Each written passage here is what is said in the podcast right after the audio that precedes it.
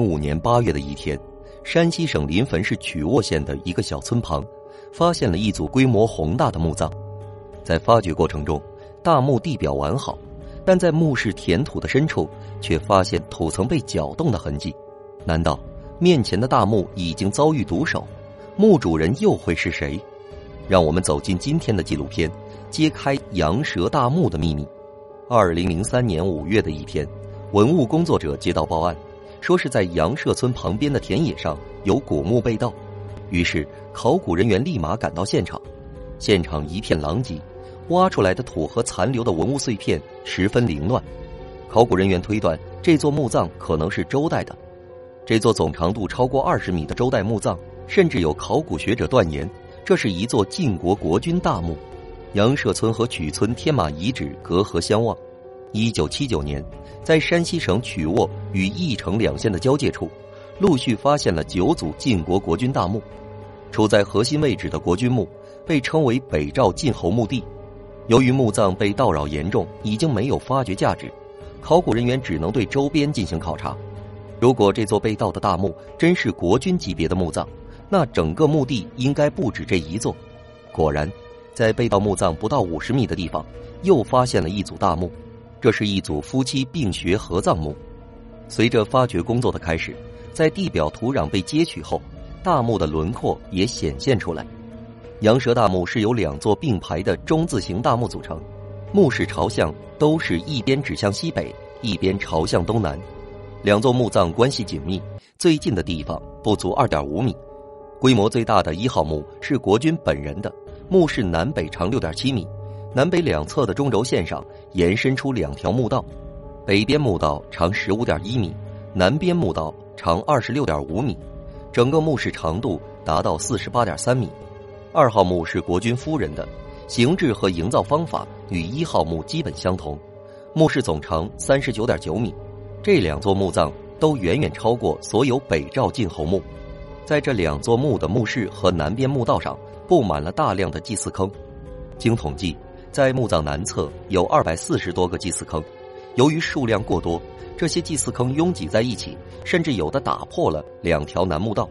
根据种属指陵鉴定，这些牺牲的主要是牛、马、羊等动物。但让人没有想到的是，在这些祭祀坑里还发现了十具人的尸骸，而这些人生的发现也证明了这组大墓祭祀规模之大，以及对墓主人祭祀规格之高。在清理完这些祭祀坑后。对墓室和墓道的发掘也终于展开了。这座墓葬的规模、形制、等级和特征，都和北赵晋侯墓地十分相近。事实证明，这就是一位晋国国君的墓地。从墓口往下发掘两米多时，二号墓的填土土质里发现了木炭颗粒。春秋时期的大型尖穴土坑墓，在棺椁下葬后，通常会铺上一层木炭，最后进行回填。很多墓葬还要将填土夯实。羊舌大墓地表耕土层下，一开始填土只是普通的红土，并没有经过夯筑，但现在出现面积较大、明显被搅动过的花土，难道这座大墓也遭到盗墓贼的破坏？花土中的木炭颗粒又是否真的是墓室中的积碳？考古人员根据地层现象判断，这座墓葬应该在汉代以前就被盗了。而这时一号墓也传来了同样的消息，发掘工作继续进行，但直到深达地下八米处。椁室仍没有出现，就在大家不断的坚持中，一号墓的发掘终于接近了大墓椁室。当考古人员清理到椁室面时，发现了很多板子被胡乱堆放的痕迹，这明显在大墓被盗时椁板是完好的，盗墓人可以将椁板拿起乱扔。他们判断盗扰时间和下葬时间相距不是很远，椁板棺板被揭开后丢在一边，在盗墓者回填墓坑时，填土就进入了椁室。因为对盗扰严重的椁室已经不抱希望，就只留下两三个人清理棺室。但没过多久，椁室的清理出现了戏剧性的一幕。当填土被慢慢清理之后，整整一层玉器、金器出现在人们眼前。将椁室里的填土被清理干净后，考古人员惊奇地发现，墓主人只有下半身。随后，又一个让人惊奇的事情发生了：椁室里的扰土被逐层清理。棺室里遗失的几件玉器一一出现，这群奇怪的盗墓者拿走了笨重的青铜器，却对贵重的玉器漠然置之。在对墓主人遗骨的断面进行仔细观察后，发现墓主人遗骸的上半部分竟然是被人砍断的，并且发生在下葬后不久。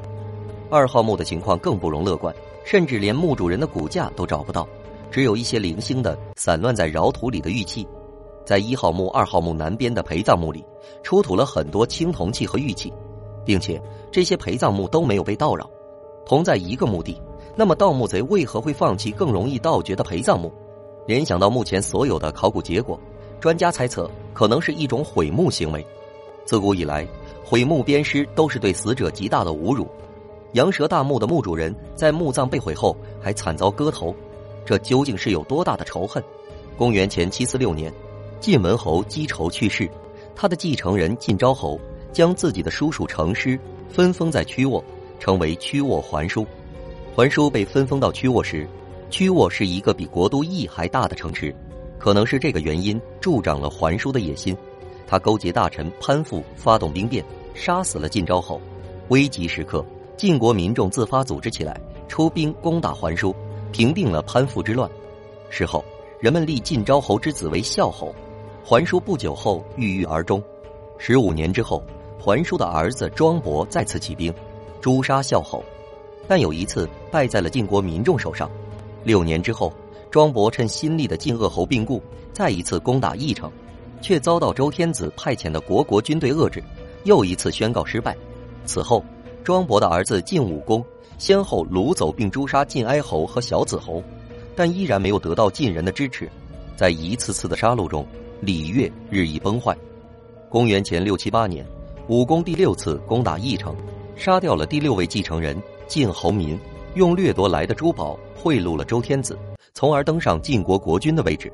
在这样不共戴天的斗争中，毁掉墓葬来打击对方，对敌对双方来说都完全有可能。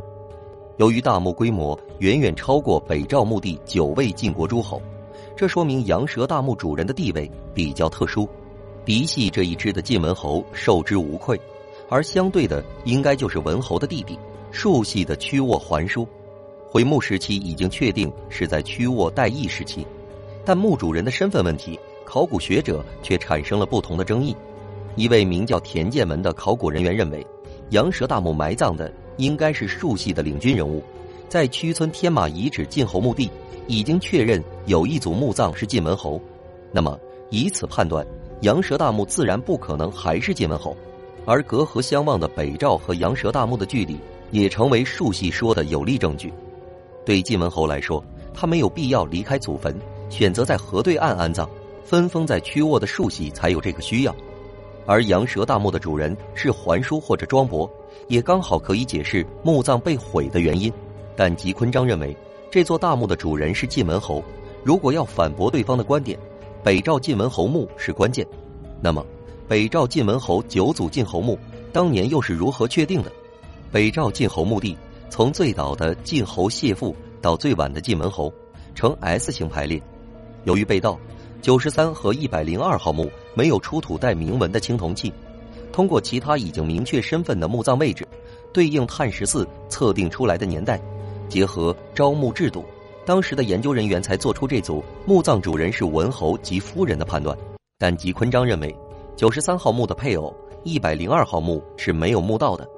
北赵晋侯墓地另外十六座诸侯墓都有墓道，而且这样一位曾经辅佐周平王诛杀周邪王、有再造周氏之功的诸侯来说，九十三号墓的规模似乎有些寒酸。如果九十三号墓不是晋文侯，那这位排序第九位的国君又会是谁？史料记载，公元前七八五年，晋穆侯去世，他的弟弟商叔篡夺权位，太子仇流亡他国。公元前七八一年。太子仇潜伏归国，杀死商叔后夺回政权，也就是后来的晋文侯。根据统治顺序来说，晋国的第九位国君应该是商叔才对，而没有墓道的一百零二号墓，也解释了他的夫人没有享受到这种资格。对于树系另建墓地的说法，吉坤章也提出了质疑。成师一系的墓地在古曲沃，古曲沃在现在的文喜上国邱家庄一带，在上郭一带发现了城址。以及高等规格的墓葬，不断攻打义城，多次诛杀晋侯，却不能顺利掌握晋国国君的宝座。倘若羊舌大墓的主人真的是晋文侯，那么毁墓行为很有可能就是树系中的某一位，为了断绝嫡系风水、发泄心中怒火而做的。